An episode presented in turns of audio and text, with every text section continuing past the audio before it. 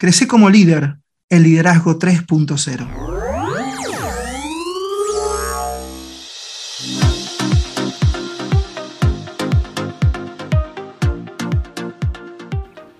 Bienvenidos al Liderazgo 3.0 Un espacio que crece día a día. y en el que analizamos un tema poco trabajado como lo es el liderazgo. Quienes conformamos este equipo, Ya no me acuerdo cómo, cómo- cómo se llama eso.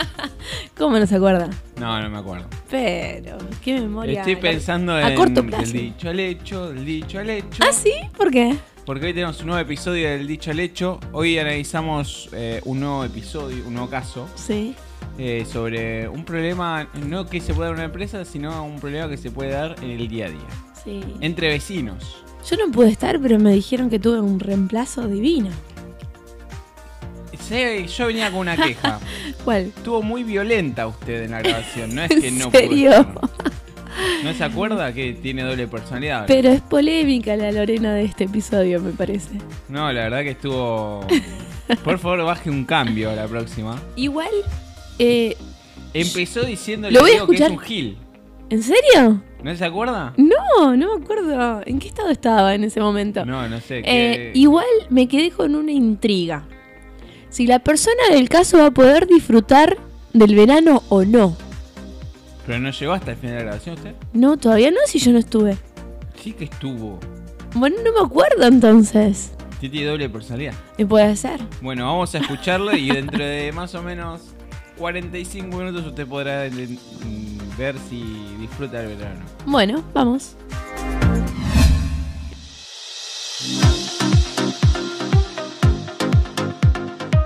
Hola Beto, ¿cómo andás? Bien, vos, Diego, Fede, ¿qué cuentan? Nuevo episodio. Nuevo episodio de Del dicho al hecho, del dicho al hecho. Estamos a full. Hola Lore, ¿cómo con estás? Bien. Bien, todo bien, acá estamos. Ahora se va a sumar, Lore. Le voy a hacer, le voy a hacer la voz a Lore toda la noche hasta que aparezca. Ah, Bueno, no, no estaría mal, ¿eh? No estaría mal. ¿Querés preguntar algo? Yo te contesto como Lore. A, a ver, vamos a preguntar. ¿Cómo estuvo tu día hoy? Bien, un desastre. Me perdí el colectivo y después todo bien. ¿Y, y cómo estás para esta grabación? Impecable. Estoy con muchas ganas de escuchar el caso que mandó Diego, ¿Y qué pensás de Diego? que es un gil. Bueno, bueno, no le digas así. le digas así. Che, dale, Lore. Bueno, está bien, no sos tan gil. Bueno, dale, gracias. Me podría dedicar a esto. Sí, podrías, ¿eh? Podrías. ¿Nuevo episodio? Tenemos nuevo episodio, nuevo caso y un caso particular. En este le- les hago la intro a los que están escuchando. Eh, no les dije absolutamente nada a nadie de qué se trata, no les di ni pistas. Lo cual es un riesgo, ¿no? Porque puede ¿De ser que sea- eh, eh, no, peor todavía. Pero puede ser que salga el tiro por la culata o puede ser que sea el mejor episodio de todos los tiempos. Este, así que Apostemos al vamos a mejor. apostar a lo segundo, e intentando de que sea uno de los mejores episodios que hemos grabado hasta ahora, ¿no? La barra no es muy alta tampoco. Para un poco. Oh, ¿Qué te pasa, Gil? Mira, le hiciste está muy violenta hoy, Lore. Como, decía, como decía, la barra no es muy alta. Sí. Lore vino Bueno. muy violenta hoy. Viene violenta, Lore, sí, vino violenta, pero bueno. Este, no sé, ¿quieren que vayamos al caso directamente? Les cuento un poco de qué se A trata. donde vos quieras, vamos. Bueno, Dale. este, el tema es así. Yo no quiero hacer, no quiero hacer un caso de empresa laboral como solemos hacer eh, en este tipo de episodios. Quiero llevarlo a un plano más personal. ¿Por qué? Porque muchas veces los problemas que vos tenés en la empresa te pasan en el día a día y las herramientas que vos usás en tu día a día las podés usar en la empresa y las, los- las herramientas que usás en tu empresa lo podés usar en el día a día. Entonces, en este caso yo les voy a traer un caso de, de- de un día cualquiera en una persona, ¿sí? Este, si alguno se siente identificado, bienvenido sea, pero armé ciertas circunstancias para ver eh, eh, si podemos llegar a, a entrar en este juego. La idea es que sea eh, como una especie de juego de roles, ¿no? De- yo les voy a presentar un escenario y ustedes me van a ir Ok. contando más o menos este, cómo se, qué, qué es lo que piensan, qué es lo que van haciendo, qué es lo que, qué es lo que quieren hacer en definitiva, qué más quieren averiguar. Y la idea es que lo- entre los tres se pongan de acuerdo cuál es el next step. ¿Se entiende? El siguiente paso a, a tomar. Bueno, ¿Les parece? Ok, perfecto. dale. ¿Puedo ser un hobbit? Bueno, vamos a rezar un Padre Nuestro y vamos a darle para adelante. Entonces, El tema es el siguiente. Vamos a, vamos a simular o cada uno si, si va, va a pensar como que este, se acaban de mudar a una nueva casa. ¿Sí? Esta nueva casa, eh, la cual a ustedes le costó mucho trabajo y mucho dinero para poder este, construirla, ¿sí? o arreglarla, lo que ustedes quieran, este, finalmente lograron mudarse o están por lograr mudarse. ¿sí? Este, de un plan original de 10 a 12 meses que le pasaba, habían pasado originalmente los, los, albaniles y, y los obreros, pasaron ya 15 meses, ¿sí? Este, para lograr llegar al nivel de terminación que usted les permitió poder mudar finalmente sus muebles y comenzar a habitarla. O sea, imagínense que ya cinco meses o tres meses de demora generan ansias importantes en ustedes. ¿sí? Eh, lógicamente se mudaron sin tener todo terminado, este, pero lo hicieron porque no podían más de, de las ganas de mudarse y de ya estar en ese lugar nuevo para vivir. Les quedaron lógicamente algunos detalles menores adentro de la casa y, terminar principalmente de armar el jardín. Este, pero bueno, principalmente tuvieron, están tan agradecidos y tuvieron cierta suerte y fortuna porque pudieron construir la casa este, en un barrio cerrado que lo considero bastante barato. No es nada extravagante el barrio, este, es habitado principalmente por gente laburante, como ustedes, que tiene que salir a buscar el mango todos los días, ¿sí? pero que por tema de seguridad o de ambiente, de donde viven y demás, prefirieron pagar algo de expensas para tener cierta vigilancia y estar un poco más tranquilos con el tema de seguridad, que sabemos que hoy en día está complicado. ¿sí? Lógicamente, y como en todo barrio, eh, el barrio tiene sus reglamentos de construcción y de vivienda que sirven principalmente para mantener la armonía entre los vecinos este, y ustedes todo este tiempo se guiaron ciegamente en este reglamento, sin querer lógicamente desviarse en ningún momento, para primeramente cumplir con las reglas como corresponde, pero también para no tener conflictos con nadie. ¿Está bien? Durante la construcción, la intro es un poco larga, pero para darles un poco de ambientación, durante la construcción no hubo grandes inconvenientes, solo hubo un par de ocasiones en donde los vecinos a su izquierda sufrieron algo del olor al baño químico, que es obligatorio en, el periodo de construcción, algún auto manchado con un poco de cemento que se solucionó fácilmente, digamos, no, no había muchos problemas y encima con estos vecinos particulares, lo de la izquierda, este, fue quien les vendió el lote, con lo cual eh, se generó ya desde el principio una buena relación, digamos, ¿no? Este, incluso al punto tal que lograron hacer eh, o decidieron en conjunto sacar un árbol que estaba en la medianera entre los dos lotes, se pusieron el acuerdo para, para sacar ese árbol en conjunto. ¿sí? Con el otro vecino, el de la derecha, también hubo una relación cordial, digamos, son más nuevos en el barrio, ellos terminaron la casa cuando ustedes estaban empezando a construirla, ¿sí? Este, incluso cuando ustedes empezaron a construir y ellos estaban terminando, se pusieron de acuerdo para poder construir entre los dos el, el el cesto reglamentario del barrio, donde se tira la basura, digamos que no es obligatoriamente este, que tiene que ser compartido con tu vecino, sino que es opcional, pero bueno, se dio esa, esa situación y ustedes decidieron ir por ese lado principalmente para entablar ya de entrada alguna relación con ellos. ¿sí? No obstante, durante la obra, con estos vecinos de la derecha, en especial al principio, hubo ciertos conflictos con los obreros, por el tema de ruidos, por, porque de, una vez dejaron alguna canilla abierta y se les inundó un poco el frente del, lote y demás, este, pero ustedes siempre lo atendieron con cierta velocidad. ¿sí? Eh, más allá de que estos tratos, digamos, el vecino quizá no tuvo el mejor de los tratos con los, con los obreros y en esos momentos y generó ciertas rispideces con, con, con ellos. ¿sí? Este, incluso una vez pasó eh, ahora que recuerdo y que les comento, una vez pasó que tuvieron que pedir al barrio que intervenga porque está prohibido meterse en, el lote en construcción, pero en ese momento el vecino se metió en el lote de construcción a pedirle a los obreros de mala gana, lógicamente, que dejen de hacer tanto ruido. Entonces tuvieron que pedir al barrio que intervenga, principalmente por la seguridad de todos. Este, bien, fuera de este incidente en particular, la relación siempre fue cordial. Eh, no era muy frecuente, pero este, con ninguno de los dos, ¿no? Pero con los dos tenían buena relación, con, con, los dos costados. Eh, la obra en general fue demorándose, ¿sí? sin, grandes, sin grandes inconvenientes, pero demorándose por todo el contexto en el que vivimos hoy en día. Este, y excepto por un par de situaciones no hubo grandes inconvenientes. Una de estas situaciones sí fue este, cuando ustedes quisieron poner la pileta. Miren, miren lo bacanes que son que se construyeron una pileta en el lote. Este, y cuando vos viste que cuando, del dicho al hecho, cuando vos ves un dibujo y cuando vos ves la realidad, a veces hay discrepancias. En, ese es el caso de la pileta, que en el plano parecía todo muy lindo donde estaba ubicado, cuando hicieron el agujero quedó horrible este, y decidieron correrlo para un costado. ¿sí? Eh, cuando lo corrieron para el costado, lógicamente eh, chequearon el reglamento, eh, trataron de llevarlo al máximo permitido para, para, correrlo bien, bien al costado lo más que se podía, ¿sí? y volvieron a hacer el pozo en ese sentido. Lógicamente ese volver, a hacer el pozo les costó plata, este, pero bueno, comparado con lo que fue la obra, fue algo que dolió, pero no fue tan significativo tampoco. ¿Está bien? Este, se había dibujado, perdón, este, se pagaron, como les dije, algunas monedas adicionales y se demoró un poquitito más el, la finalización del jardín, principalmente, que era algo que ustedes querían por, por el tema de, de, sus niños. ¿sí?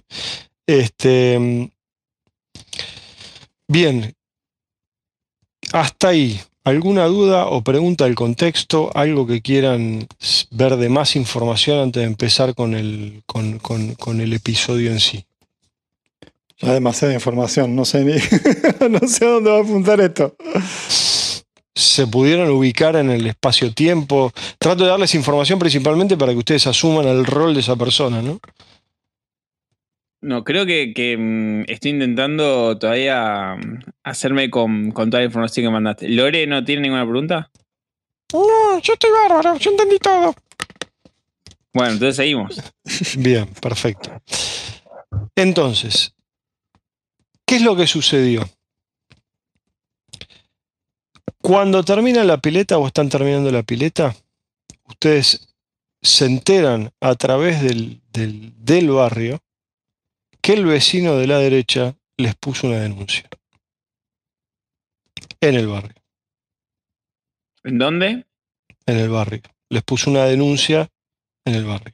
¿Denuncia de qué? ¿Qué tipo de denuncia? Una denuncia que este, por no cumplimiento del reglamento. ¿Qué reglamento? El reglamento de construcción que les comenté que habían leído y habían seguido a rajatabla. Y pero si se, lo seguimos a rajatabla, ¿dónde está el incumplimiento? Exactamente. Está bien, entonces. Bueno, entonces, ¿cuál es la pregunta? La pregunta es, ¿qué hacen con ese conflicto? Con esa situación. Ustedes tienen un vecino que les puso una denuncia por incumplimiento de un reglamento que ustedes siguieron a rajatabla. Y entonces no, no, hay, no hay mucho que discutir, ¿no? Con ese, le, les aclaro una cosita, con, ese, con esa denuncia no pueden tener el final de la obra. O sea, les trae problemas para darle el cierre a la obra y la aprobación final por el barrio. ¿Y qué implicancias tiene? Pagan más expensas todos los meses y, y, y, puede generar multas también. Para eso existen los abogados, me parece. ¿Vos irías con abogado directamente?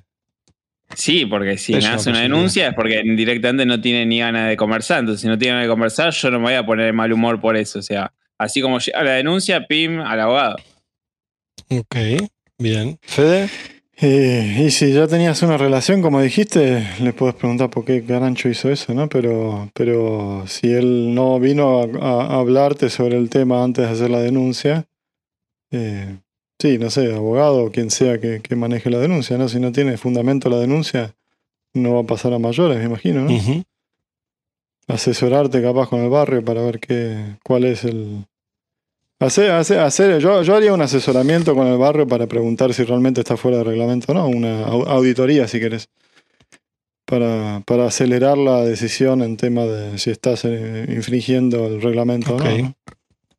Porque el, el, reglamento siempre tiene una interpretación, ¿no? Así que tenés que, tenés que validar la interpretación que vos tenés, ¿no? Y, y eso lo haces a través de una auditoría, ¿no?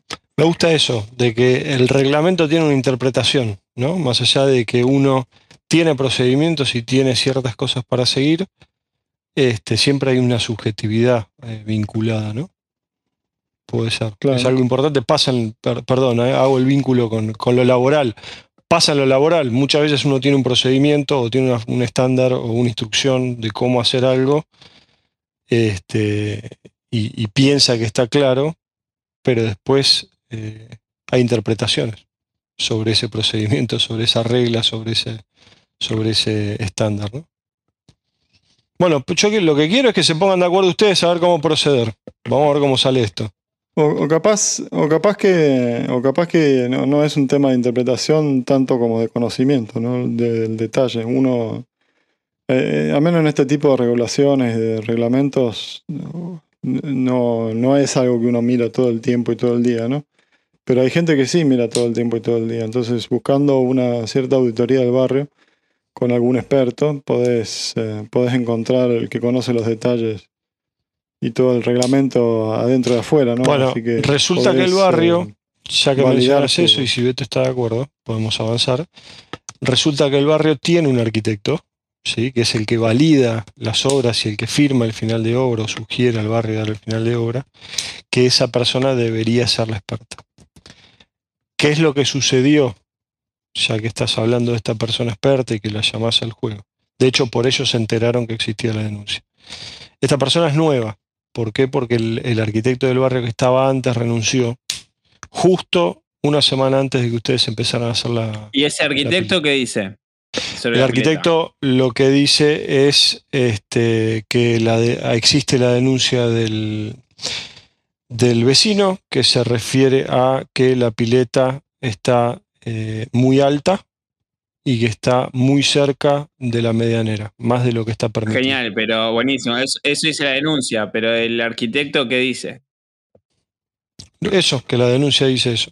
Lo que dice el arquitecto particularmente es que él todavía se está eh, interiorizando en los reglamentos y en las, en, en- en las reglas de construcción del barrio, porque es nuevo, lógicamente, entonces que no tiene muy claro cómo es el reglamento, pero que entiende, este, dijo dos cosas. Uno, que entiende que nosotros no deberíamos haber hecho nada fuera de lo, de lo reglamentario, digamos, o sea que nos creía, porque aparte ustedes lo han tratado con, con mucha cordialidad, entonces en ese sentido, este, medio como que le tienen de su lado, y de hecho lo otro que les dice es que esta persona particularmente no solo puso esa denuncia, sino que aparte lo llamó amenazándolo al arquitecto, diciendo que este, esto no iba a quedar solamente en una denuncia, que este, él tenía que hacer algo al respecto porque si no iba a sufrir consecuencias. ¿Y mi arquitecto qué dice? Que el reglamento dice que vos deberías estar a, si quiere que pongamos algún número, deberías estar a dos metros de la medianera y tu pileta está a dos metros de la medianera. Listo, no, no hay mucho para discutir. Eh, Es más, con esto que me decís que, que hace una amenaza, no voy a exponerme yo a, a tener un intercambio con una persona de que puede ser totalmente desequilibrada, porque si me lo cruzo y me da la mano y me saluda, y después por atrás me clava una denuncia y va y amenaza al otro, y estamos todos locos. El vecino, el vecino no lo, no lo viste mucho, porque no estuviste viviendo en ese lugar, entonces no. Había un Pero trato cordial, un trato sí, cordial. muy cada tanto te lo cruzabas en la obra, en el vecino, lo que fuera, pero no era un trato diario, era un trato más esporádico. Después, por el otro lado, lo que dice el arquitecto es que lo que aduce el vecino es que el reglamento dice que la pileta tiene que estar a 3 metros. Ni, pero eso tiene que estar escrito en el reglamento, si es dos metros o tres metros. Sí. No es libre interpretación, ese es un número, ¿no? Y yo le creo a mi arquitecto que supongo que antes de empezar la obra se habrá comido los reglamentos. Para algo le pagas. Y entonces es cuestión de tiempo, supongo. De hecho, el vecino te manda una imagen del reglamento, de ese pedazo del reglamento, que dice que la pileta debería estar a 3 metros. No, bueno, ahí es simple. Vas al regla- si tenés la imagen, vas al reglamento. Y si dice 3 metros, mueves la pileta. Se acabó. No, no hay mucho para discutir. El reglamento que vos estás, que vos ves, investigás, dice 2 metros. Y bueno, Pero a ver, no, no es una cuestión de qué reglamento tengo yo si lo cambio con Word o no. Vas a la fuente. Si la fuente dice 2 metros, listo, ya está. O sea, te meto, te saco daño, perjuicio, te hago pagarme una casa nueva. Olvídate. y, pero de vuelta, vas al auditor y le pedís cuál es el reglamento oficial. Y listo. Por ¿Cuál es la última si versión del reglamento oficial? Bueno, resulta que el reglamento que usa el vecino, Pará, pará, no, no, no la escuchamos a Yo Lore. creo que es un gil. Habría que matarlo. y que aparezca en todos los diarios. Pero lo, por favor. Lo... Bueno, está muy violenta. Lorena. Este, resulta que el reglamento que ustedes tienen en la mano, en su poder, dice 2020, fecha 2020, dice, eh, no sé, febrero 2020, ¿sí? El reglamento que tiene el vecino dice 2015. Y bueno, entonces el vecino está equivocado. Tiene un reglamento anterior. ¿Y qué hacen? Cuando se revisa en el No hay mucho 2020, para discutir. no hay mucho que discutir. No, nada, sí, sigo con la postura anterior, o sea, abogado, se acabó. A ver, la pregunta, Diego, que estás, la pregunta que estás haciendo, Diego, es ¿qué hacer cuando una persona está convencida, pero está en la, está en la mala? digamos, ¿no? Exactamente. Eso es lo que estás Yo- mi pregunta es ¿Qué cómo resolver ese conflicto. Está completamente O sea, está- equivocada. yo le presento un conflicto, hay que resolverlo. En este caso puntual le pido a mi abogado que le saque hasta la gana de sonreír. Se acabó el problema. ¡Genial! Ok, perfecto. Fede, A ver, los reglamentos son objetivos, ¿no? por más que tengan un, un cierto nivel de, de interpretación. Al final del día son objetivos y hay alguien que tiene el poder de, de decir cuál es la interpretación correcta, si hay lugar a interpretación. ¿no? Eh, y hay que confiar en, ese, en esas personas, básicamente. ¿no? El tema, la, la dificultad en esto es que en esta situación son dos pares, ¿no? Porque son dos vecinos que tienen, eh, que tienen una casa y tienen un conflicto, pero no es que uno puede tener la razón sobre el otro. Entonces lo que hay que hacer es, recurrir al, al manager, ¿no? Que es lo que, lo que solemos hacer en el trabajo también, ¿no? Y alguien que pueda, que pueda poner el, el punto final a la discusión mirando objetivamente la situación, ¿no? Si hay un reglamento que, que fue cambiado en algún momento y que ahora es más permisivo, no hay lugar, mucho lugar a discusión. Eh, se va a resolver en algún momento, ¿no? Eh, así que hay que simplemente esperar y, confiar en el proceso, de cierta forma. el tema es, en el interín, eh, en el interín, a ustedes le siguen cobrando más expensas y no le dan el cierre de obra. Y le están sacando el doble de expensas en el interín hasta tanto se pueda resolver, se levante esta denuncia. No hay problema, a mi abogado le va a sacar cuatro, o sea. Me quedo con la casa del otro, No creo, olvídate. no creo que por eso particularmente, pero bueno, puede ser. Voy a pasar como Nelson con la patineta. ja, ja, y lo uso, te quedaste sin casa. Bien, resulta, resulta que hablando con los vecinos, con conocidos vecinos de ahí, etcétera, etcétera, eh, se enteran de que en algún momento, un rumor, no están seguros, pero un rumor, de que en algún momento entre varios vecinos de la manzana esa se juntaron a hacer una pileta con un proveedor, el proveedor no le daba respuesta y el vecino eh, le pegó una visita al proveedor de la pileta con unos muchachitos, con unos amiguitos, y dicen las malas lenguas que le rompió las rodillas al proveedor. Al mismo tiempo, al mismo tiempo, esta persona, de manera muy nerviosa, lo llamó por teléfono a ustedes.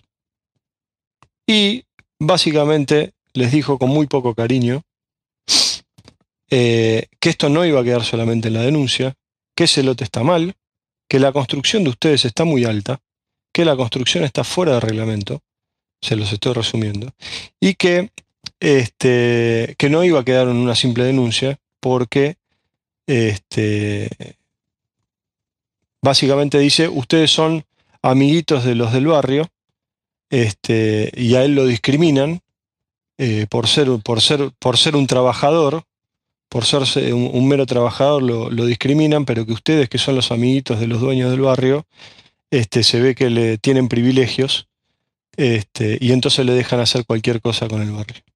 Pero que esto no va a quedar así y que él se va a ocupar de que no quede así.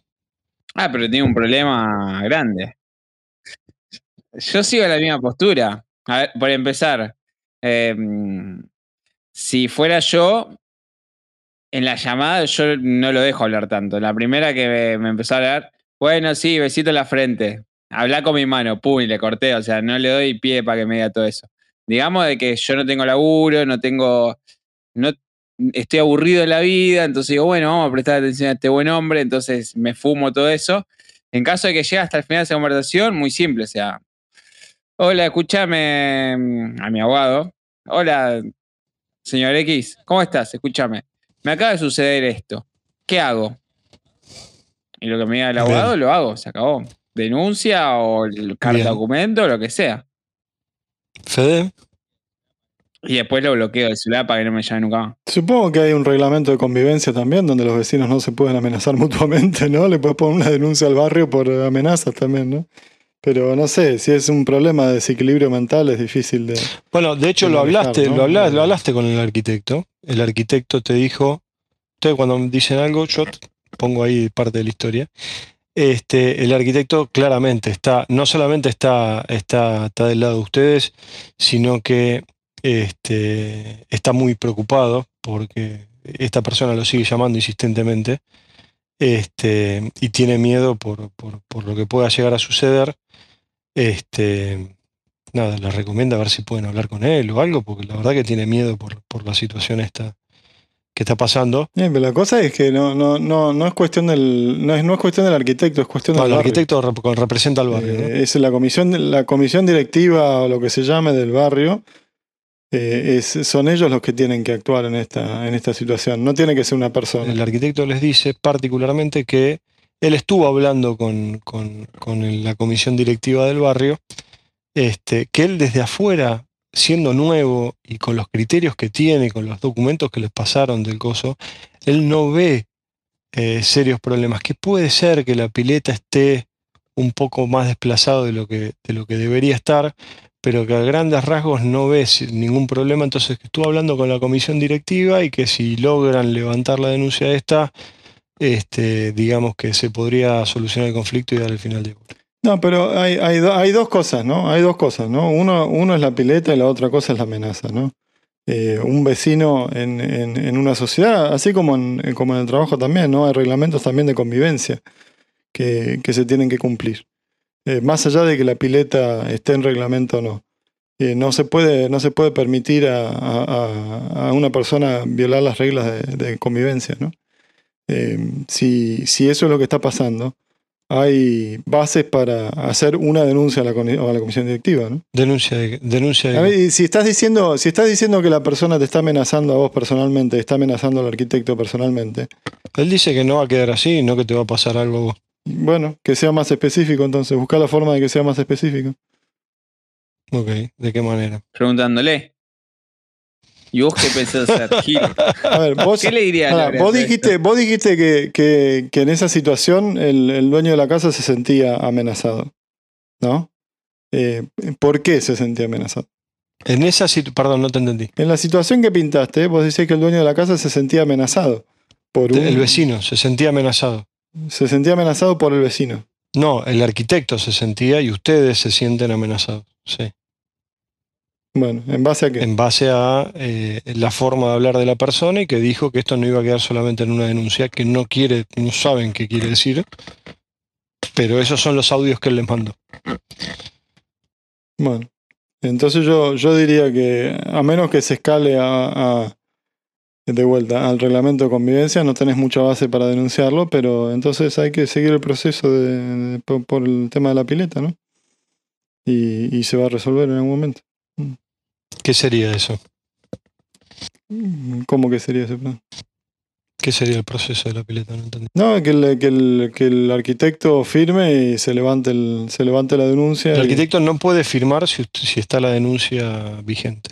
Tienen que levantar la denuncia, el, el vecino tiene que levantar la denuncia para darles el fin de obra. No, o la comisión directiva tiene que, ¿cómo se dice? Dismiss. Tiene que, tiene que declarar que la denuncia no tiene La comisión fundamento. directiva lo que dijo fue que va a tomar la decisión, eh, que, que él no tiene problema si el vecino levanta la denuncia. Si la denuncia está, no van a dar el fin de A ver, pero eh, lo tienen que resolver, Diego. Eh, Una denuncia se Sí, resuelve. pero no en el corto plazo. Y bueno, pero hay que acelerarlo. Si no tiene mérito, tiene que haber una cierta audiencia o algo para, para decir que tiene mérito o no. ¿no? Yo, ahora yo soy el arquitecto. Ahora yo soy el arquitecto. Háblame como si yo fuese el ¿Cómo podemos hacer para que para evaluar si la denuncia tiene mérito o no? Mira, eh, yo estuve viendo. Vos sabés que hay algo raro, porque el reglamento oficial es el de 2015. Perdón, yo soy nuevo acá. Fui a hablar con la comisión directiva, fui a hablar con la comisión directiva y vos sabés que, que sí, que el, que el- el reglamento es el de 2015, el vecino tiene razón. Y bueno, entonces, ¿por qué te dieron a vos el, por qué le dieron al dueño el, el reglamento del 2020? No se lo entregamos en ningún momento. Por lo que me dicen desde la comisión, ¿Y de dónde ese, ese, ese reglamento nunca se envió a nadie, eh, a de construcción. Lo que entiendo, por lo que me entonces, ¿por dijeron, existe? es que aparentemente eso fue un proyecto de cambio de reglamento que nunca prosiguió. Bueno, pero alguien te, se lo debe haber dado al dueño de la casa y esa persona se tiene que hacer responsable por mandar las reglas tener que equivocadas. averiguar ustedes de dónde salió ese reglamento. Yo no sé dónde lo sacaron. Ese reglamento se, se fue bueno, distribuyendo a los El dueño, propietarios. el dueño de la casa, ¿de dónde lo fueron distribuyendo a los, a los propietarios de los lotes este, y de las casas para que, para que lo tengan y que para participen de la evaluación y de la, de- del veto o no veto de ese reglamento y terminó vetándose. ¿Y dónde está? De, de dónde salió eso? ¿El dueño de la casa de dónde lo sacó? Vos sos el dueño de la casa. Pero hay algo que no entiendo. Hace. mm, En el paso anterior, nosotros fuimos a preguntar a, a la administración del barrio y nos dijeron que ese era el que estaba vigente, el del 2020. Yo nunca dije eso. ¿no? Sí, nunca te dije eso. Yo lo que te dije es que yo con los conocimientos que tengo, con los conocimientos que tengo, y desde lo que yo veo afuera, no, Sí, señor. no, no veía ningún impedimento. Y lo sigo diciendo, ¿eh? Discúlpeme, Diego, lo sigo diciendo. Yo, si ustedes consiguen que el vecino levante la denuncia, yo le doy la aprobación de la obra. No tengo ningún problema porque ustedes me caen muy bien y me han Pero, tratado ver, muy bien. volvamos, volvamos al problema raíz, ¿no? Volvamos al problema raíz, ¿no? El, problema raíz es importante en, esta, en esa tesis. Me saco la careta de arquitecto. El problema surge entonces de repente. El problema surge de repente entonces porque hay dos versiones del reglamento y el dueño de la casa le dieron uno que no es el oficial. La pregunta es, ¿quién le dio ese reglamento que no es el oficial? Bueno, lo primero que vas a hacer seguramente es hablar con el arquitecto tuyo, a ver de dónde sacó ese reglamento. ¿No? Bueno, Claro. dice que vos se lo mandaste. Y bueno, ¿y vos de dónde lo Te sacaste? pones a ver los mails, tratás de juntar archivos, de ver de dónde pudo haber salido ese archivo de PDF maldito del 2020, y encontrás un mail de la comisión directiva que dice proyecto de cambio de reglamento. Este, vamos a juntar a todos los vecinos. Básicamente se ponía a voto ese reglamento este, y nunca más nada sobre ese reglamento. Nunca se dijo si se había vetado, si se había aprobado, si se había sí, si no, si no, si sí. Pero este, una cosa que te llama la atención es que el documento adjunto en el mail de la propuesta del cambio de coso no aparece ni versión borrador, ni versión aprobar, ni nada por el estilo, sino que es una versión definitiva. Tu conclusión, como sos una persona muy ocupada y con muchos problemas, es que te habrá llegado esa versión, se la reenviaste al arquitecto para decir, mirá que van a cambiar las reglas, fíjate a ver cómo estamos acomodándonos, y se tomó como válido ese reglamento a partir de ahí. Y como nunca llegó el veto a ese reglamento, ustedes lo tomaron como válido. Vos revisás los documentos enviados por la comisión directiva en su momento cuando empezaron a construir y el reglamento es el de 2015. No, fue un error humano entonces. Fue un error humano de Fue ustedes. un error humano en, en el momento de en el momento de determinar cuáles son los reglamentos de construcción en el barrio. Exactamente. Fue un error de ustedes, particularmente. Básicamente Entonces, es- ¿qué hacen bueno, para solucionar hay el que conflicto? pagar por los errores entonces. Y hay que cambiar, hay que borrar la pileta. No tienen más plata. sí. Se quedaron sin fondo. Y bueno, hay que preguntarle al vecino qué es aceptable, explicarle la situación, decirle que fue un error humano, eh, ir, ir humildemente y pedir perdón si estás en la mala. El, el error fue, fue del dueño, que, que- que no, que no chequeó y no validó correctamente el reglamento. Bueno, del dueño el arquitecto, ¿no? Que no, no validaron correctamente. Ustedes, este- esto es un juego de rol, ustedes son el dueño. Ok. Eso fue mi error, así que yo iría y le digo, eh, iría a pedirle disculpas al vecino y, y buscar, buscar una forma, buscar una forma constructiva. Te atiende la mujer. Hola señora, ¿cómo va? Vengo a hablar con su marido, con, con ambos. Yo soy el vecino al lado, el de la pileta. Ah, ¿cómo estás? Sí, no, no, no está mi marido. Ah, bueno, bueno. eh, entonces le digo, le cuento a ustedes, ya que está, ya que son pareja, no pasa nada. Le comento. Estuve revisando los mails, me di cuenta de que yo tengo un reglamento de 2020 que iba a ser a votar y la verdad que no sé, yo pensé que se había aprobado y, y se ve que no se aprobó, entonces tengo que mover la pileta del lugar un metro más para atrás. En este momento no tengo fondos, pero estoy trabajando. De todas formas, su marido es un gil, no entiendo cómo está con él. No. Igual. Muy constructivo. A mí lo que me preocupa, a mí lo que me preocupa y que venía hablando con mi marido, ¿sabes qué es? Yo tengo miedo que se me inunde el el- mi, mi lote, porque su pileta y su construcción está muy alta y está muy cerca de mi lote. Tengo miedo que se, tengo mucho miedo que se me inunde cualquier lluvia. No se preocupe, señor, hasta que yo no cambie de lugar la pileta, no va, no le vamos a dar uso a esa pileta. Bueno, ponele. Eso me decís ahora. Bueno, Porque en el verano y lo veo a todos tus pibes ahí saltando en la pileta. No, no, yo le doy mi palabra que no lo, no, no lo vamos a utilizar. No, su palabra, perdón, no quiero faltar el respeto. Hace un día atrás el problema era mío.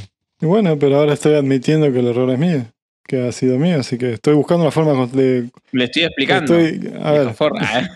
A ver, pero, pero hay, que, hay que buscar la forma constructiva de discutir, ¿no? De vuelta. Eh, y en esta la, la mala fue nuestra, así que hay que bajar la cabeza y decir, mira, estaba en equivocado, me, acá ahora me doy cuenta, después de analizar, que, que el error fue mío, que estaba basado en un reglamento que no era el oficial. Eh, y, y la verdad es que en este mismo momento no tengo los fondos para arreglar el problema. Me gustaría discutir con ustedes de qué forma podemos mover adelante eh, hasta que yo tenga los fondos para corregir el error. Bueno, yo no sé, voy a hablar con mi marido y, y les avisaré. Yo lo que necesito es estar seguro, por lo menos yo desde mi lado, yo los reentiendo, ¿eh? y la verdad que me gusta la casa como les quedó, está divina. Pero lo que necesito es que no se me inunde el lote. Y si dejo la pileta vacía, el lote no se va a La inundar. pileta me no va a quedar vacía, aparte no puede quedar vacía. Es por una, aparte no es el problema de la pileta, es el problema de cuando llueve. Que todo el agua se me va a venir para mi lado. Y pero si la pileta está vacía, el agua se va No, adentro de la pileta. el agua que cae de su lote se viene hacia el mío. A ver, ¿cuál es el riesgo exacto de, de cómo, cómo, cómo pasaría esa inundación? Ahí capaz que el, el arquitecto del barrio puede ayudar. Hablan con su a- a arquitecto. entender cómo. Hablan con su arquitecto, su arquitecto ¿Cómo les dice, o el que les hizo el jardín, el arquitecto, o el arquitecto les hizo el jardín, lo que dice es que la pendiente, esto como background, que la pendiente eh, va para el otro lado. O sea, hicieron la tierra como para que desagote para el otro lado. No para el lado del vecino, sino para el otro lado. Lo que sí se Ajá. ponen a ver, después de que pasó todo este lío con el, con el arquitecto y todo lo demás, se ponen a ver y se dan cuenta que hay algo en el reglamento del 2020 que no está bien y debe ser por eso que no lo aprobaron, porque no te da el tema de la pendiente con el espacio que vos tenés que dejar a la medianera sin, sin llenar. La canaleta, digamos, de desagote con la pendiente y la altura de la pileta. Bueno, ¿y cómo, el, cómo hay que mirar el reglamento del 2015? A ver, más allá de la pileta y dónde está, ¿no? El- si, si es un problema, si el- hay que mirar cuál es el riesgo y cómo mitigar el riesgo. Eso es lo que mirar, ¿no? Entonces, si hay un riesgo de inundación o una preocupación porque se inunde, ¿cómo evitas eso? ¿Cuáles son las cosas que podés hacer para evitar el riesgo de, la, mi- de, de- de inundación? Que es el, en este caso es lo que, eh, lo que está preocupando al vecino, ¿no? ¿Estás de acuerdo, Beto? Sí, Bien, cuando hablan con el arquitecto, el arquitecto les dice que una posibilidad, que, que no va a pasar, inundarle no se le va a inundar. ¿Por qué? Porque la pendiente está para el otro lado, porque la canaleta, porque ta ta ta ta ta ta, y que el problema en todo caso es de- del otro que tampoco rellenó mucho el terreno y que, que- que, bueno, que se joda de última. Pero ustedes insisten, pinchan un poquitito más, tratando, como vos decís, de buscar alternativas. Una alternativa es económicamente, con, con poca plata, armar una especie de cantero al lado de la pileta Mm. que haga justamente como de, de pared para después hacer la zanja. Eh, podrías hacer la zanja un poco más profunda, como para asegurar de que esté la profundidad ayude a que el agua no pase por el otro lado. Este, mm, y si no, ignorar todo y que se joda el vecino. Que no va a pasar, no se va a inundar. Este, así que de última, que cuando llueva se. No, pero no, no pasa de vuelta, pasa por un tema de, pasa por un tema de mitigación de riesgos y manejo de, de las preocupaciones, ¿no? A ver, eh, yo en esa situación estoy en el lado equivocado. Me equivoqué y tengo que hacerme cargo de ese error, ¿no? En este momento no puedo arreglarlo para eh, estar en, alineado con el reglamento válido, con el reglamento vigente. ¿Qué puedo hacer yo con el vecino? Y me tengo que asociar con el vecino para eh, que los dos tengamos alguna forma de salir de este problema, ¿no? La realidad es, tengo un error y no lo puedo arreglar ahora mismo, ¿no? Hice un error y ahora mismo no lo puedo arreglar, no tengo los fondos. En algún momento lo voy a tener que hacer. La zanja es algo que no, no te cuesta plata, puedes hacer el pozo un poco más largo. Y el cantero sería una solución que podría llegar a funcionar de una manera económica según el arquitecto. Bueno, pero, pero tenés que asegurarte del que el vecino este, este que te puso la denuncia esté de acuerdo con, con una salida del conflicto, digamos, ¿no? Que los dos estén alineados en cómo salir de este conflicto, ¿no? Esa va a ser la única forma de que el tipo levante la denuncia, ¿no? Beto está preguntándose cómo, cómo hace para pagar la cuenta del abogado. No, por suerte es amigo y no me cobra. Eh, pero del momento que nosotros descubrimos que es un error nuestro y, y en algún punto no quedamos en una posición de clara desventaja, y lo único que me queda es eh, mostrar mi buena voluntad y poner toda la cantidad de posibilidades eh, posibles eh, arriba de la mesa para poder llegar a, un acuerdo. O sea, básicamente, eh, a ver, voy a poner algunas que también me favorezcan a mí, no voy a poner locuras eh, que se puedan costear. Hay que ver también la parte económica, hay que ver. eh, lo que pasa es que es un tema muy técnico también este que se está hablando, entonces hay un montón de cosas que, mm, que yo no, no, los- no manejo la parte técnica, entonces me voy a apoyar en preguntarle a mi arquitecto, al arquitecto del barrio, preguntarle al, al vecino, che, escúchame, vos te debes tener un arquitecto porque terminaste la casa un mes antes que, que nosotros, que, que arranquemos nosotros, o sea, hace poco. ¿Querés preguntarle a tu arquitecto a ver qué hay que hacer? A ver, que se sienten los tres arquitectos que son los que saben, que nos digan cómo resolver este quilombo. Para que vos te quedes tranquilo, para que yo me quede tranquilo, para que entiendas de que no puedo mover la pileta porque no tengo plata en este momento.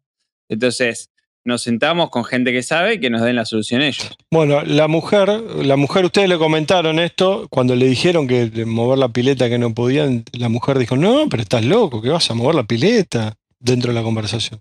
A ver, pero eh, independientemente de eso, hay un reglamento, ¿no? Así que eso va a haber que seguirlo en algún momento y hay que. No, no puede ser la excepción del barrio, ¿no? En algún momento te va a traer problemas eso. Ahora, eh, lo que yo haría es invitarlo a comer un asado, ¿no? Una vez, perdón, una vez que tenés la aprobación del barrio, tenés la aprobación del barrio. Bueno, seguirás pagando expensas hasta ad eternum, ¿no? Pero- No, no, una vez que tenés la aprobación, por eso te digo, la- el mensaje del barrio fue arreglen el conflicto con el vecino y hacemos como que nada pasó y Bueno. listo. Yo lo, yo lo, yo lo llamaría, yo lo, yo lo, lo invitaría a comer un asado, básicamente. Y, tratar de convencerlo, conversarlo en una situación un poco más distendida, ¿no? Donde, donde lo estás en cierta forma agasajando también, ¿no? De vuelta, eh, abrir un poco la, la puerta de la conversación para eh, admitir el error y, buscar una forma constructiva de salir del conflicto, ¿no? Eh, no, no ser confrontativo, porque ser confrontativo no, no, te, no te va a llevar a ningún lado, ¿no? Bien, una última, última y vamos ya cerrando. Ustedes tratan de hablar con el vecino, el vecino, bueno, les bloqueó el teléfono, esto, o por lo menos no contestó más. Este, tratan de buscar a la, a la mujer, no, no la están pudiendo encontrar. Eh, le mandan mensaje y le dice que no está disponible el marido ahora, lamentablemente, pero que le iba a avisar al marido apenas pueda este, que se comunique con ustedes. Pasan un par de días sin novedades. Extrañamente, sin novedades. eh, tienen que tomar una decisión. Si el jardinero necesita saber qué hace, necesita saber si deja el- cómo termina el trabajo de la pileta. Bueno, para, para este entonces yo ya tengo el- por lo menos la opinión de, de mi arquitecto y del arquitecto del barrio. Entonces, si el vecino no, no, no pasa a ningún parte, eh, yo voy a poner siempre sobre la mesa la, el- la preocupación que, que me, que su- surgió de- del comentario de la vecina, que se le inunda el, el territorio. Y por más que los dos arquitectos me digan, no se les va a inundar ni en pedo el, el terreno, mi pregunta va a ser, bueno, entonces, ¿qué podemos hacer nosotros que esté dentro de mi presupuesto que le dé a la vecina la sensación de seguridad de que no se le va a inundar? El arquitecto te vuelve a repetir que para él hacer un cantero al costado de la pileta y profundizar la zanja son, es una, son dos acciones económicas dentro del presupuesto. Y ahora yo te pregunto, ¿los dos arquitectos están de acuerdo con eso? Por más que yo le pida su opinión. Te lo vuelve a decir. Ustedes arreglan el conflicto con el vecino y yo les doy la aprobación. Para mí está todo bien. A ver, si el vecino no quiere resolver el conflicto, podés usar la comisión directiva como mediadora, ¿no? Podés pedir la comisión directiva, mira, estoy hace una semana tratando de hablar con el flaco y no me da bola. ¿Me pueden ayudar, por favor, a ponernos en contacto? Llamen una, una reunión entre nosotros dos, yo quiero resolver este conflicto y el, el señor no me atiende el teléfono.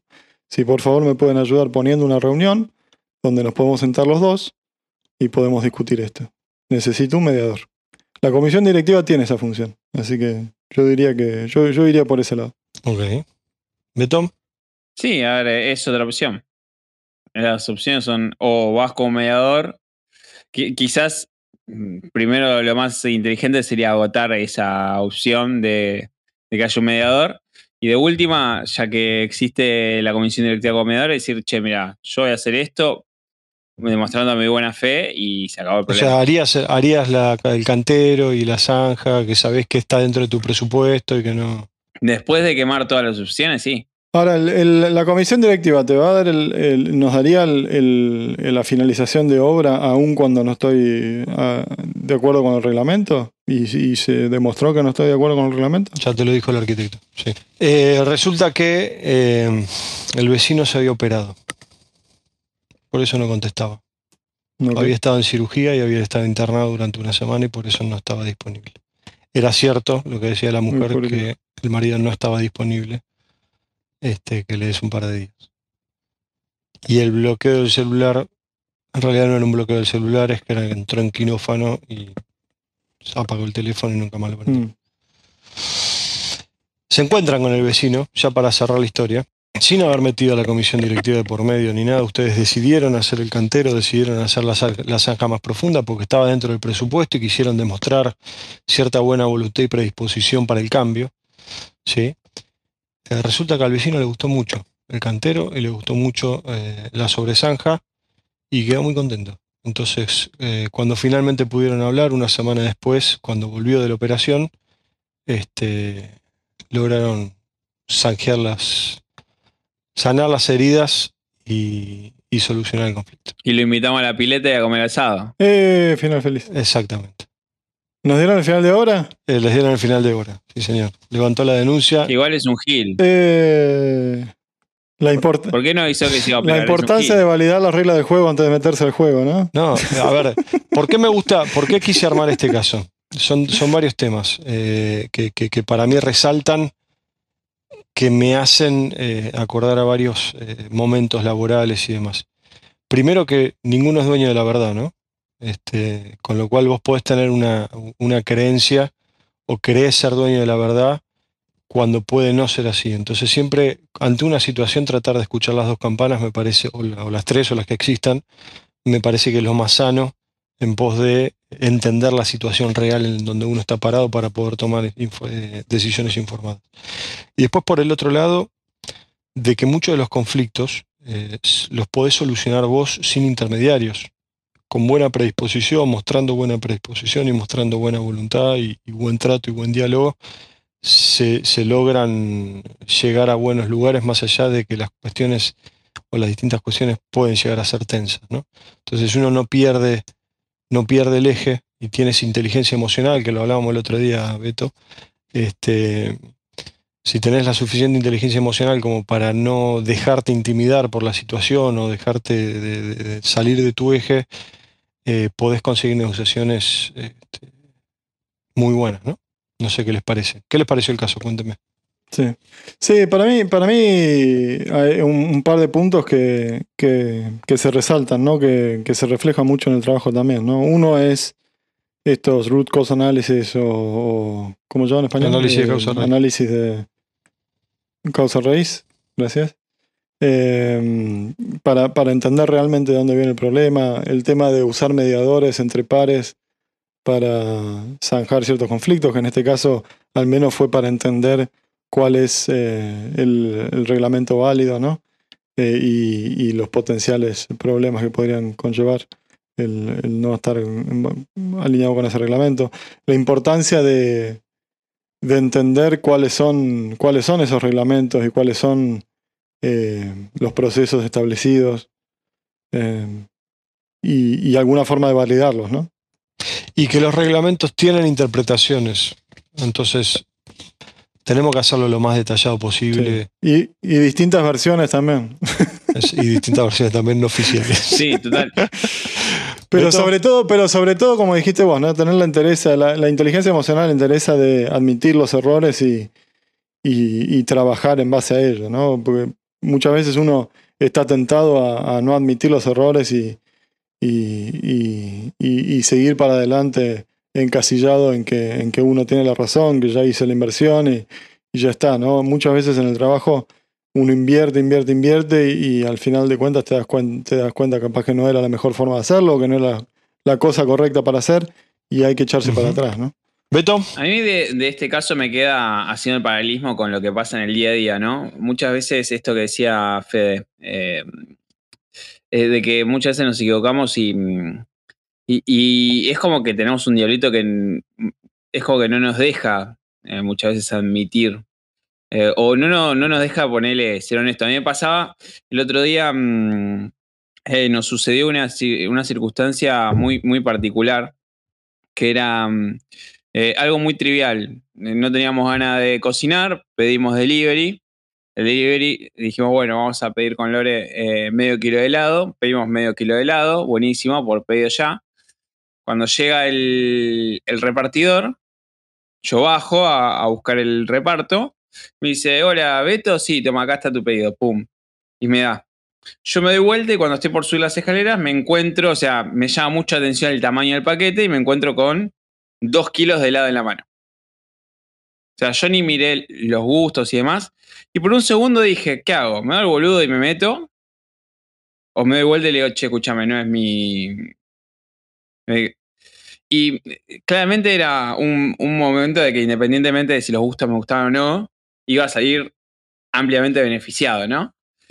Pero yo también me puse a pensar de que había otra persona de que iba a salir damnificado. Entonces me di vuelta le digo, escúchame, perdón que te moleste, pero este no es mi pedido. Dice, ¿cómo que no es tu pedido? Digo, mira, yo pedí medio kilo y estos son dos kilos. O sea, no, no corresponde. Porque no lo pagué, Sí. porque no lo pedí, porque hay alguien que lo está esperando, o sea, no corresponde. Y, mm, y me llamó la atención lo sorprendido que estaba el repartidor por mi accionar. sí, por haber hecho las cosas bien. ¿Entendés? Así como me llama la atención, por ejemplo, a- ahora ya no tanto, pero hace unos años empecé a hacer una- un, un estudio mío propio, de que cada vez que subía al colectivo decía, hola, buenos días, eh, voy hasta tal lugar. Y cuando pagaba, muchísimas gracias, que tenga un excelente día. Sí, y te miraban como si sí. fuera que eras un extraterrestre, ¿no? Entonces, eh, ahí es donde yo me pongo a pensar en el mundo lingüístico que tiene cada persona, el que nosotros vemos hasta donde nos- nosotros queremos ver o hasta donde nuestros conocimientos nos, nos dejan ver O prejuicios o, o- todo, ¿no? Y cuando eh, nos encontramos con esto, eh, con esta situación, claramente me parece que, que, que así como mencionás la parte, o sea, lo de la importancia de la inteligencia emocional, hay otra cosa que juega un rol fundamental que es la escucha, que es la parte activa de la comunicación. Entonces, eh, es interesante poder lograr estar receptivos eh, para poder recopilar toda la información. Sí. Es decir, bueno, ¿y vos qué decís? Pero está bien, buenísimo. Vos sos mi vecino, vos de arquitectura no entendés nada, yo entiendo menos que vos. Vamos a alguien que entienda. Sí, también lo- lo- los, eh, los prejuicios, como decís vos, o los bias, ¿no? Eh, en, eh, por ejemplo, en el caso del dueño de la casa, él tenía el prejuicio de, sí, yo, yo estoy en lo correcto, yo sé cuál es el reglamento y, y construí en base al reglamento. Y el vecino tenía el prejuicio de, eh, estos privilegiados siempre, siempre hacen la suya y no les importa el reglamento, ¿no? Y cada uno de ellos en su mundo tenía el 100% de la razón, ¿no? Eh, cuando hay un conflicto, cuando hay, cuando hay una fricción, siempre se necesitan dos. Y, y- y muy raras veces eh, en un conflicto una persona tiene la razón y la otra no. Eh, la importancia de abrirse, abrirse en una a eso, ¿no? negociación, eh, que lo hemos hablado en algún momento con Federico, hay que tratar de distinguir siempre lo que es la, la postura o la posición y el interés, ¿no? O sea, el vecino, el vecino Mm. estaba enojado. Este, la, la postura o la posición que adoptaba el vecino es vos tenés que cumplir con el reglamento. ¿Sí? Pero el interés de la persona era que no se inunde el lote. A él no le importa el reglamento en realidad. Lo que él quería era no sufrir por ese incumplimiento del reglamento. Entonces, en el momento en el que ustedes encontraron ese interés y le aseguraron que la persona no le iban a inundar el barrio porque pusieron un coso, porque pusieron una zanja más profunda y demás, en ese momento su postura dejó de tener efecto y pudieron encontrar el conflicto. Entonces, el- el- el- el- la conciliación. Entonces, en la negociación eh, es base, básico, básico, básico, tratar de entender y de distinguir con, de la otra parte cuál es su verdadero interés en el fondo de la negociación, más allá de la, de la postura. Y para eso hay que tener una escucha activa, ¿no? Me, me quedo con.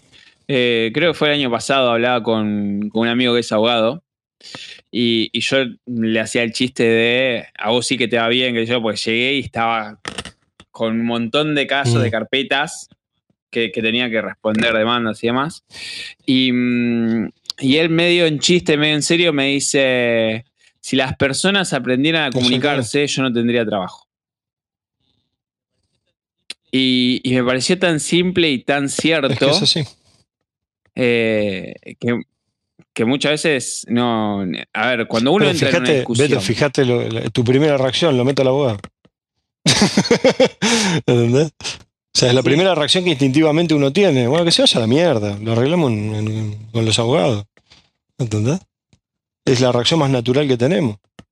En vez de tratar de confrontar el- Totalmente. el- la situación y a, a escucha activa y entender el interés y demás, nuestra primera reacción instintiva es de cagar.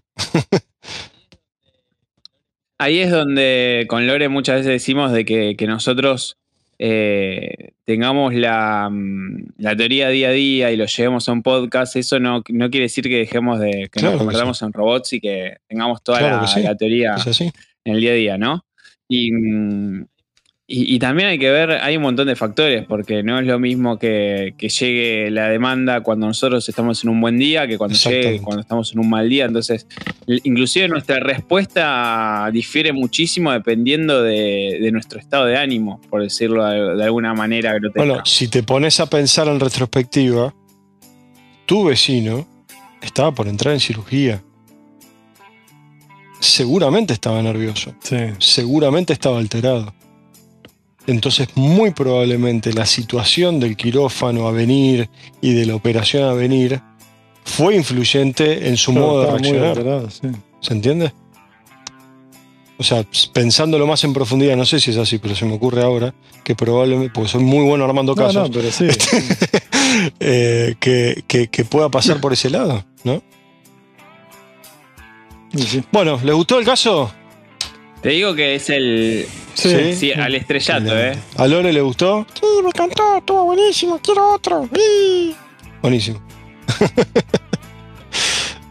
La próxima la escribe Lore el caso. Fede, ¿te gustó el caso? Estuvo bien. Casi me duermo al principio Sí, con todo el contexto, pero. pero Pero al final, al final, de vuelta, ¿no? Análisis de causa raíz, resolución. Pero valió la pena. Tenía que dar la intro para que se, se adentren en el personaje. Los macho. primeros 10 minutos lo pueden poner en 2X. Claro. No, pero sí, estuvo, estuvo bien, estuvo bien. Interesante, interesante el análisis, sobre todo que, que, que podemos dar, ¿no? Mes que viene vuelve del dicho al Del hecho. dicho al hecho, del dicho al hecho, todos los Del meses. dicho al hecho. ¿Y cómo se llama este episodio? Qué gran pregunta. El ¿Cuál es- del- ¿Quién es el Gil? Zanjando, zanjando diferencias. Zanjando diferencias, porque es una zanja que así. diferencias. Podría ser. Sí, Es bueno que zanjando diferencias. ¿eh? zanjando Bueno, queda diferencias. ese, Bueno, me parece muy bien. zanjando diferencias. Es más, para ahí lo voy a anotar. ¿Qué pasa? ¿No es spoiler? ¿No es Todo esto spoiler queda en la diferencias? No. Sí, pero si lo va a escuchar al final, a menos que lo pongas en el copy a- en, la- en el detalle abajo, no. ¿Esto sigue siendo parte del podcast? Todo podría, depende de Mariano. que no. Mariano, lo que quiera él. Zanjando. ¿Zanjando va con J? Sí. No, con G. Zanjando. Zangando. Con la H. Zanjando. Zanjando. Bueno, Zanjando. muy bueno, muchachos. Fue, fue, fue un riesgo, ¿eh? fue un riesgo que tomé, pero valió la pena, me parece. Bueno, chicos, Muchísimas gracias, Beto. Nuevamente. Este, Gracias, nos vemos en Beto. un mes. Volveremos a grabar. Gracias, chicos. Gracias, Lore. Gracias, Lore. Gracias a ustedes, pedazo de giles. Está muy violento hoy. Lore. Bueno, los vemos, chicos. Chau. Chau, chau, chau, chau, chau. Chau, chau. No somos muchos, no somos pocos, pero estamos todos locos.